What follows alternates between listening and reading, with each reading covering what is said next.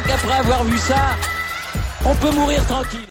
Bonjour à toutes et à tous et bienvenue dans ce podcast pour débriefer le dernier match de tennis de la saison. Cette finale du Masters qui opposait de genoux euh, en la personne d'Alexander Zverev et Danil Medvedev. Ce tournoi venait clore cette saison 2021 marquée au fer rouge bah, par la nouvelle prise de dimension de Danil Medvedev et surtout à la performance hallucinante de Djokovic qui a atteint les 4 finales de Grand Chelem, a gagné les 3 premiers et était à un match de réaliser un exploit monumental en réalisant le Grand Chelem. Le dernier match de la saison opposait donc Alexander Zverev euh, qui a gagné les Jeux Olympiques de Masters 1000, qui avait avant ce, ce match gagné 5 titres en 5 finales, il retrouvait son pire ennemi, Medvedev, face à qui il était sur 5 défaites consécutives. Euh, Medvedev, pareil, un Masters 1000, un grand chelem surtout. Euh, voilà, et de la constance surtout au plus haut niveau et surtout sur dur pour Daniel Medvedev qui s'affirme comme le clair numéro 2 mondial et qui voudra par la suite aller sûrement chercher cette première place mondiale, le trône sur lequel est confortablement assis Novak Djokovic. Alors, j'aurais aimé pouvoir faire un débrief long et poussé de ce match. Malheureusement, de match, il n'y en a pas eu. Victoire de Zverev 6-4, 6-4 qui, dans la lancée de son énorme performance face à Djokovic la veille, euh, il a battu le Serbe en trois manches avec autorité, puissant au service, impressionnant dans les longs échanges, dans l'agressivité aussi, avec énormément de coups de ligne, j'ai trouvé. Euh, il a pulvérisé Medvedev face à qui il avait perdu euh, un peu plus tôt dans ce Masters en phase de poule dans un match très accroché en 3-7. Il a fait voler en éclats le russe, surpuissant au service, impressionnant dans les longs échanges. On a trouvé un Medvedev sans solution et ça c'est c'est l'enseignement de cette finale, c'est que Zverev a été tellement parfait que bah, on n'a pas pas retrouvé Danil. Euh, Medvedev raté des choses qu'il ne devait pas rater, mais sûrement parce que il n'avait pas de solution. Enfin, clairement, dans l'échange, Zverev était au-dessus, il était animé par une confiance et je sais pas, un truc suprême, euh, il était en, fusion. J'ai trouvé notamment que là où c'est le plus marquant, et c'est vraiment, je le dis souvent, un des marqueurs du jeu d'Alexander Zverev, c'est, son service, euh, qui est à la fois une arme et parfois ce qui le dessert le plus. Il euh, n'y a pas de jeu de mots là-dedans. Hein. Euh, euh, cette première balle est absolument phénoménale. Hein. Il peut servir pendant 5 heures à plus de 200 km, 210 km/h. mais c'est surtout cette deuxième balle et cette agressivité en deuxième balle qu'on lui reprochait et qu'on a souvent reproché à des joueurs qui avaient parfois une deuxième balle terrible. Hein. Je pense notamment à Andy Murray tout de suite. là, vraiment, il a appuyé cette seconde balle et ce qui n'a pas permis à Medvedev de rentrer vraiment dans l'échange euh, tout au long de, cette finale, et ça se matérialise par cette balle de match, cette ace sur seconde balle qui vient bah, clore ce, match de toute beauté pour Zverev. Il euh, n'y a pas eu de finale de Masters, c'est ça qui est un petit peu dommage, mais enfin je veux dire, le mec a, a pulvérisé le numéro 2 mondial 6-4, 6-4, et il n'y a rien à dire sur le résultat, parce que dans le premier set, il est au-dessus, alors Medvedev fait pas un, mauvais set, mais il n'a pas de solution. Euh, je trouve qu'en revers, en coup droit, c'est pas fameux. Au service, c'est pas du grand Danil. Et en face, il a Zverev qui est parfait, qui derrière sa mise en jeu est agressif sur les seconds coups. Quand l'échange s'installe, il vient prendre le temps, il va trouver les bons angles, il va être patient, trouver les solutions et être agressif avec. Je trouve que ce revers à longue ligne est de toute beauté et en coup droit. Moi, ce qui m'a vraiment frappé c'est la puissance de Zverev. on sait qu'il est capable de dégager énormément de puissance en fond de cours, en coup droit comme en revers.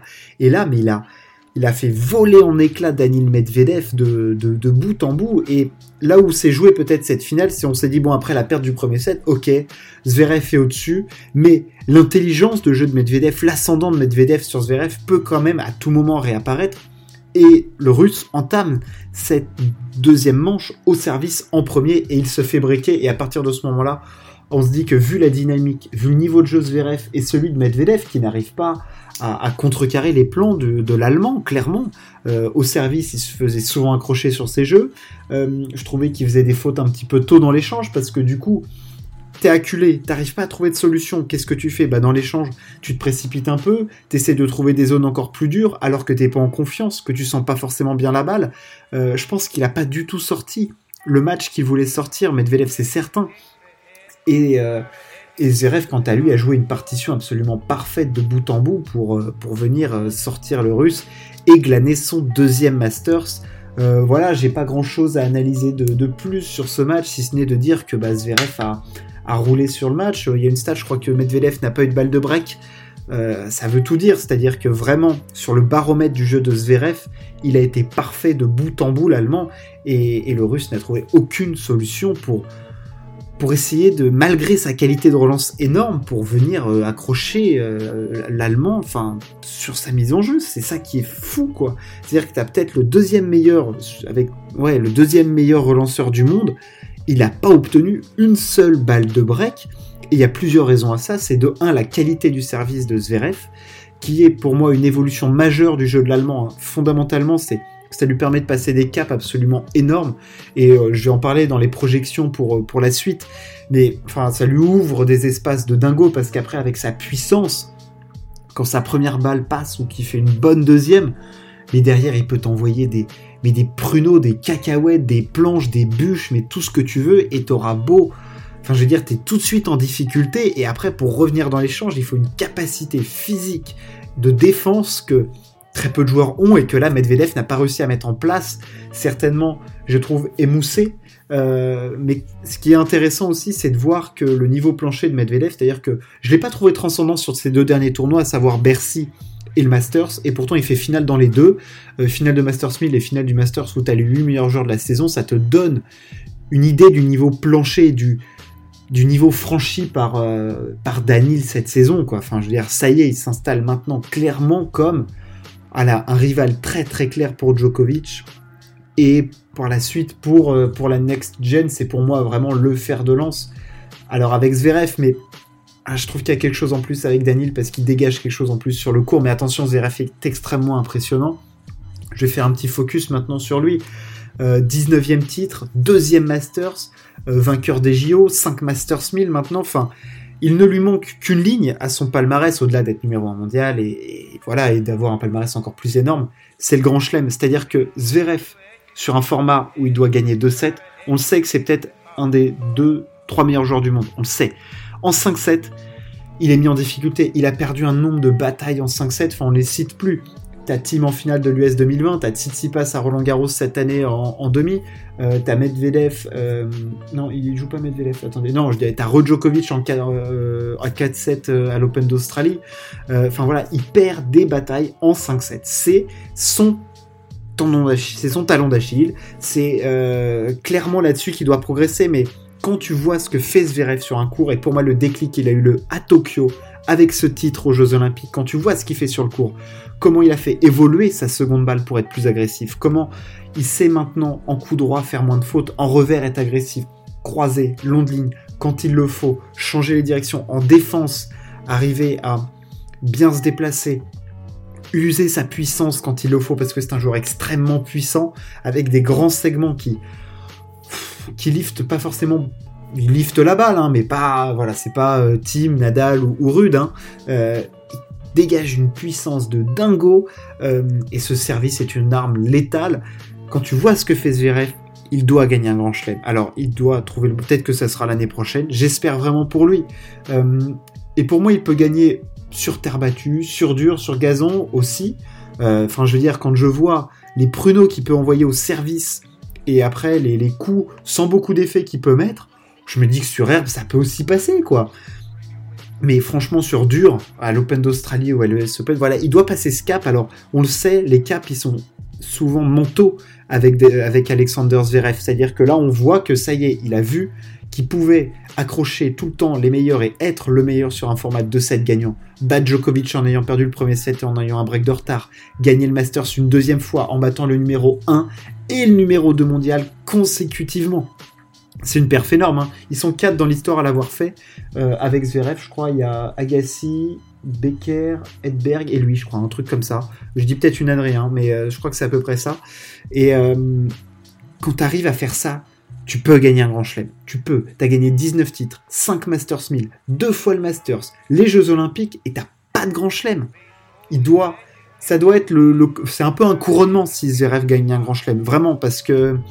Je veux dire, dans la next gen, ils sont pas beaucoup à avoir ce palmarès-là. Même Tim n'a pas ce palmarès-là en fait.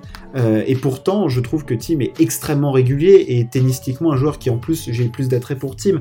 Mais euh, Tim n'a pas ça. Medvedev n'a pas autant de, Masters, n'a pas gagné les JO.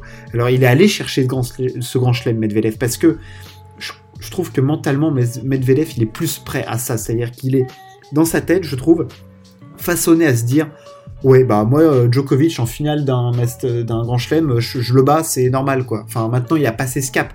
Mais on a vu que pour se passer ce cap, il a aussi fallu qu'il se prenne une rouste monumentale en finale. Et je pense que s'il arrive en finale, Zverev, avec toute l'expérience qu'il a accumulée, cette finale perdue en 5-7 face à Tim alors qu'il sert pour le match, euh, les Jeux Olympiques, je pense que mentalement maintenant, avec ce deuxième Masters, il est prêt. Euh, la machine, voilà, il doit ouvrir son compteur en Grand Chelem et la machine record de Zverev doit être lancée. Il a un palmarès immense déjà, euh, Zverev. Il ne lui manque que ça, voilà. Et il aura gagné tous les titres principaux du tennis. Maintenant, il n'aura plus qu'à compléter ça. Mais c'est déjà énorme ce que fait Alexander Zverev sur un terrain de tennis. Il ne lui manque plus que la régularité et ce titre en Grand Chelem. Cette saison est finie. Euh, j'en ferai un débrief je verrai si je sélectionnerai des joueurs ou, autres. Euh, on a vécu une saison incroyable. Euh, Djokovic nous a fait vibrer tout au long de la saison. On a vu des jeunes éclore. je pense à tout de suite à Carlos Alcaraz, bien évidemment, mais aussi, faut pas oublier Lorenzo Musetti qu'on a vu à Roland Garros. mais Alcaraz va être évidemment à suivre. Félix Auger-Aliassime qui pointe le bout de son nez, euh, et puis euh, des enfin, d'autres qui arrivent, Casper Ruud que l'on voit être de plus en plus régulier, faire le Masters, on a vu Berrettini être extrêmement régulier, faire une finale aussi, euh, Tsitsipas arrive avec l'or, je, je, ferais peut-être un petit encart sur Tsitsipas parce que il y a pas mal de choses à, à dire sur lui, enfin bref, voilà, tout ce qu'on peut dire maintenant c'est qu'il y a un clair top 3, euh, quand il n'y a pas Nadal, je trouve qu'il y en a trois qui se dégagent. C'est Djokovic, Zverev et Medvedev. Je mets Tsitsipas un petit cran en dessous. Je trouve que sur toutes les surfaces, ils sont un cran au-dessus des autres.